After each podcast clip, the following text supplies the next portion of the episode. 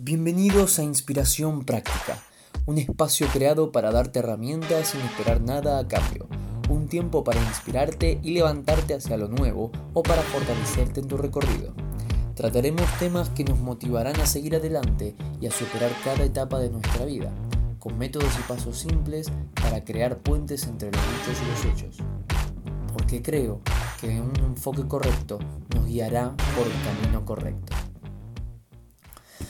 Hola amigos, soy Luciano Celucci, te quiero dar la bienvenida a mi primer serie de podcast Inspiración Práctica. En este capítulo hablaremos de avivar sueños. ¿Cuántos de nosotros soñamos alguna vez? Todos, ¿no? Soñamos con cosas grandes, a veces con cosas pequeñas. A medida que fuimos creciendo, algunos de nuestros sueños fueron cambiando. Algunos se hicieron más grandes, otros más pequeños, algunos quizás los eliminamos y otros tal vez puede que hayamos dejado de soñar no por culpa de un insomnio constante, sino por el simple hecho de creer que eso nunca sucedería. Pero, ¿es verdad? ¿No será que estamos creyendo que no podemos? ¿Estaré equivocado si digo que dejaste de soñar porque tenés más fe de que no se cumplirá que fe para que se cumpla? Déjame contarte algo. De muy chiquito soñaba con ser diseñador de autos. No tenía habilidad para el dibujo, pero era pequeño, no me importaba. Así que le pedí a mi papá que me comprara todas las revistas que pudiera sobre autos, de todo tipo en los diarios de la calle. Autos clásicos, autos de carreras, autos conceptuales, autos modificados, todo llamaba mi atención. Mis ojos se abrían de par en par como ventanas. Miraba carreras, me aprendía la marca de cada auto, el tipo de motor, lo que llevaban dentro, cuál era su velocidad máxima, cuánto costaban, bueno. Básicamente todo. Con los años, ese ese sueño se fue apagando, porque mi familia no tenía el dinero para que yo estudiara diseño y no era un buen dibujante.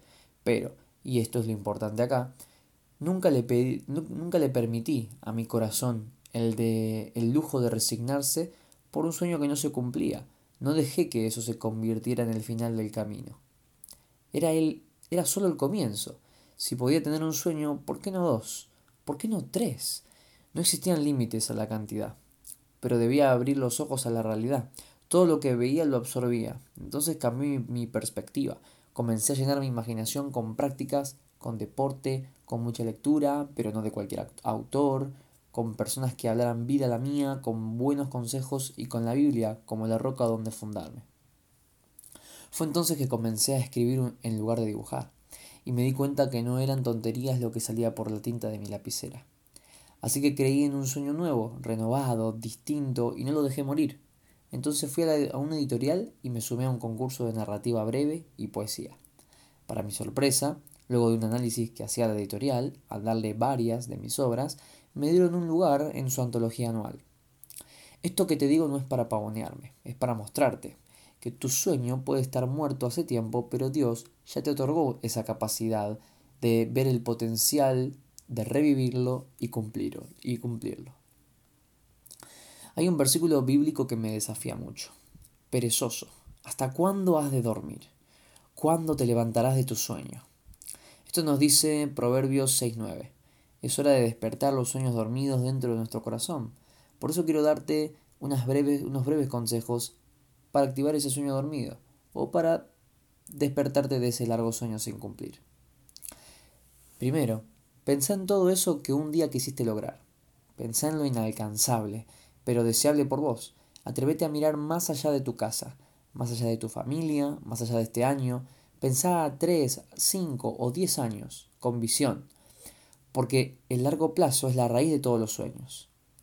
Segundo, anota todo lo que creas que ese sueño necesita para ser resuelto. Anota esos detalles, esas personas con quienes debes conectar, esas herramientas que necesitas, los estudios o el conocimiento que te hace falta, hasta el dinero necesario para cada cosa.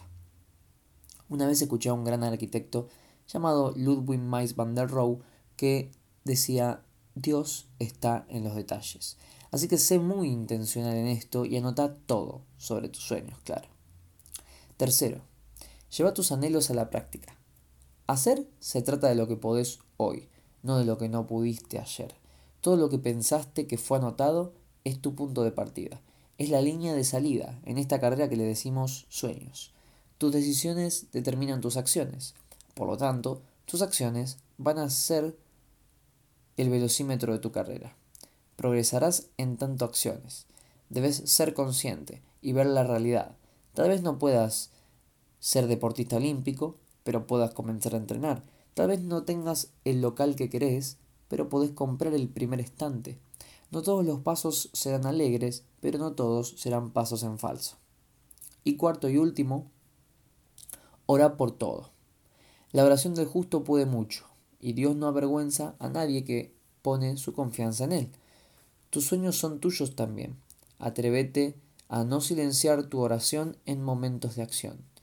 Sé específico y sabio en tus palabras con Dios, el, el creador de todo. Él creó tus sueños con el propósito de hacer más que solo complacerte. Anímate a creer en vos, porque Dios ya lo hace. Estos cuatro puntos no son infalibles, obvio, ni son leyes estructuradas, pero podés utilizarlos como guía para comenzar hoy eso que tanto estuviste imaginando en tu cabeza, pero que nunca bajó a la tierra. En el día de hoy no solo tengo sueños nuevos, los vivo. Quizá no me convierta en un diseñador de autos, pero acá estoy, comunicando, compartiendo parte de mi vida con vos y, y hablando vida a tu corazón. No se trata de qué tipo de sueño tengas, se trata de las acciones que lo convierten en realidad. Los hechos son mejores que los sueños, dijo Winston Churchill. Es parte del camino de nuestra vida también cumplir sueños, no solo vivir soñando. Por lo tanto, los hechos son la columna vertebral de ese llamado que no puedes evitar, de eso tan grande que quieres alcanzar, sea cual sea tu meta. Los hechos le dan coherencia a lo que otros ven como fantasías, le instalan la cuota de realidad, el sentido intrínseco e inamovible de tu futuro gran logro. Te pido que cada día sueñes más grande que mañana, porque lo que vos podés hacer, nadie lo puede hacer. No te creas fácil de reemplazar. El que nuestro planeta esté lleno con miles de millones de personas no quiere decir que vos no seas único, tan único como lo es tu sueño. Te pido que hoy reflexiones con dos preguntas. La primera, ¿tu sueño es solo para vos? Y la segunda, ¿cómo sería tu sueño si supieras que alguien puede vivir mejor el resto de su vida gracias a la tuya? No dejes de soñar y mucho menos de luchar por, por volverlos realidad. Y bueno, y este fue mi podcast de hoy. Gracias por escucharme.